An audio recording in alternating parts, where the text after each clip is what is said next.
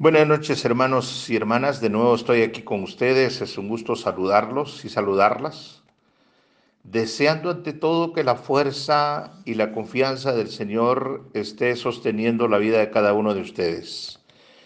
Quiero invitarlos en esta noche a tomar una de las lecturas bíblicas del domingo sobre lo que es eh, el sermón del domingo, pero vamos a tomar la lectura del Salmo 130 para esta noche. Es un pasaje precioso. Y permítame primero leérselos y luego usted va a su Biblia eh, para que pueda también tener referencia de este salmo. Dice el salmo, de lo profundo, oh Jehová, a ti clamo. Señor, oye mi voz, estén atentos tus oídos a la voz de mi súplica. Jehová, si mirares a los pecados, ¿quién, oh Señor, podrá mantenerse? Pero en ti hay perdón para que sea reverenciado. Esperé yo a Jehová, esperó mi alma, en su palabra he esperado. Mi alma espera a Jehová, más que los centinelas a la mañana, más que los vigilantes a la mañana. Espere Israel a Jehová, porque en Jehová hay misericordia y abundante redención con él. Y él redimirá a Israel de todos sus pecados. Es importante que tomemos en cuenta en esta noche, hermanos y hermanas, el llamado de la palabra del Señor en medio de esta crisis que estamos viviendo. Hay un llamado al arrepentimiento. Y el Salmo 130 pone de manifiesto una extraordinaria actitud de humildad. Es tiempo de de agachar la cabeza, es tiempo de reconocer nuestra fragilidad humana y ante todo es tiempo de reconocer que somos pecadores y pecadoras. Este, este, ante todo, este es el tiempo de despojarse de todo sentimiento de orgullo y de grandeza que nos domina muchas veces. Y el autor del Salmo atraviesa una crisis severa. No sabemos si era una enfermedad terminal o era algún problema muy profundo.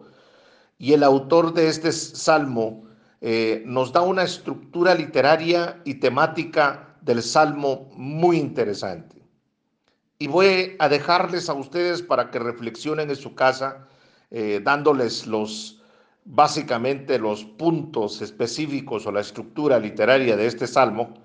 He tomado el libro de Samuel Pagán para para dejarme guiar específicamente sobre este salmo de esta noche. Y lo primero que, hay que resaltar es el clamor profundo del salmista, cuando dice, de lo profundo, oh Jehová, a ti clamo. Creo que hoy más que nunca debemos de, de salir de nuestras superficialidades internas y, y profundizar en nuestro corazón básicamente lo que la palabra del Señor quiere que nosotros hagamos. Hay que clamar al Señor desde lo profundo de la crisis. Hay que clamar al Señor con esa sensibilidad como lo, ha hecho, lo hace este salmista. Y en segundo lugar está el perdón divino. En el versículo 3 y 4, si Dios se, detuvo, se detuviera a mirar nuestra condición, ninguno de nosotros, ningún ser humano estaría de pie. Y aquí es donde el valor de la misericordia cobra fuerza. Y aquí es donde la esperanza del poeta, en el versículo 5-6, que es el otro punto, eh, es cuando dice, mi alma, en el versículo 6, espera a Jehová, más que los centinelas a la mañana, más que los vigilantes a la mañana. Y permítanme leerles lo que dice Samuel Pagán referente a esto.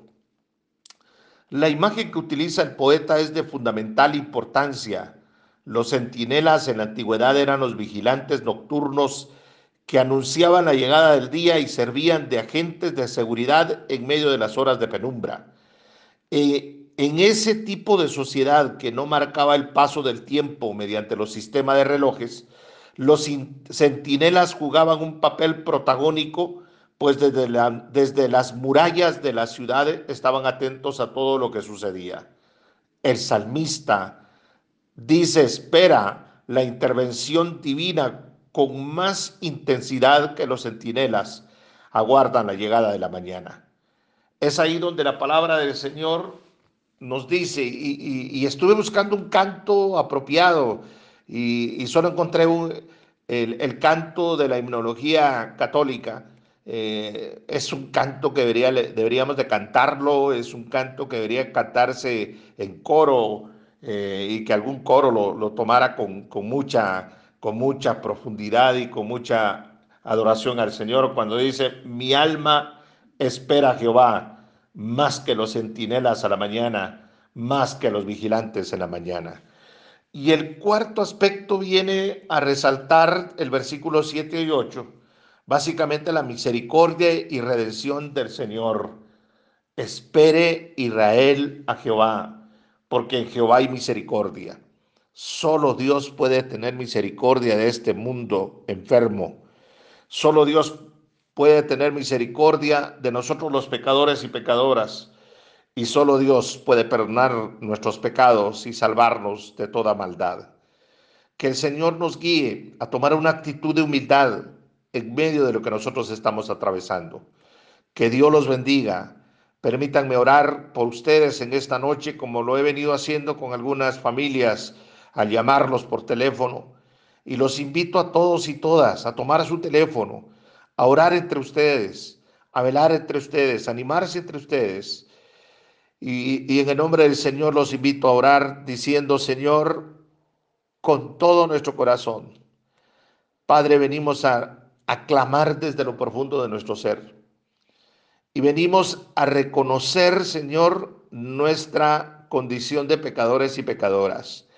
Quita todo orgullo en cada uno de nosotros y que seamos una comunidad humilde, una comunidad sencilla, una comunidad que se humilla delante de su Creador.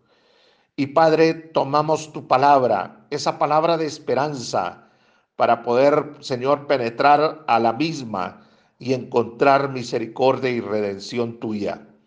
Ponemos la vida de cada hogar en tus manos en esta noche, cada familia, cada hermano, cada hermana. Y de una manera especial oramos por aquellos hermanos y hermanas que viven solos y solas. Aquellos hermanos que, Señor, posiblemente no tengan que comer lo suficiente para poder sostenerse en medio de esta calamidad. Oramos por ellos y oramos para que tú nos sensibilices el corazón, para ser misericordiosos, para apartar de lo que tenemos, para poder ayudar a los que nos necesitan.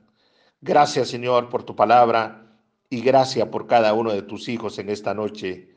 Amén.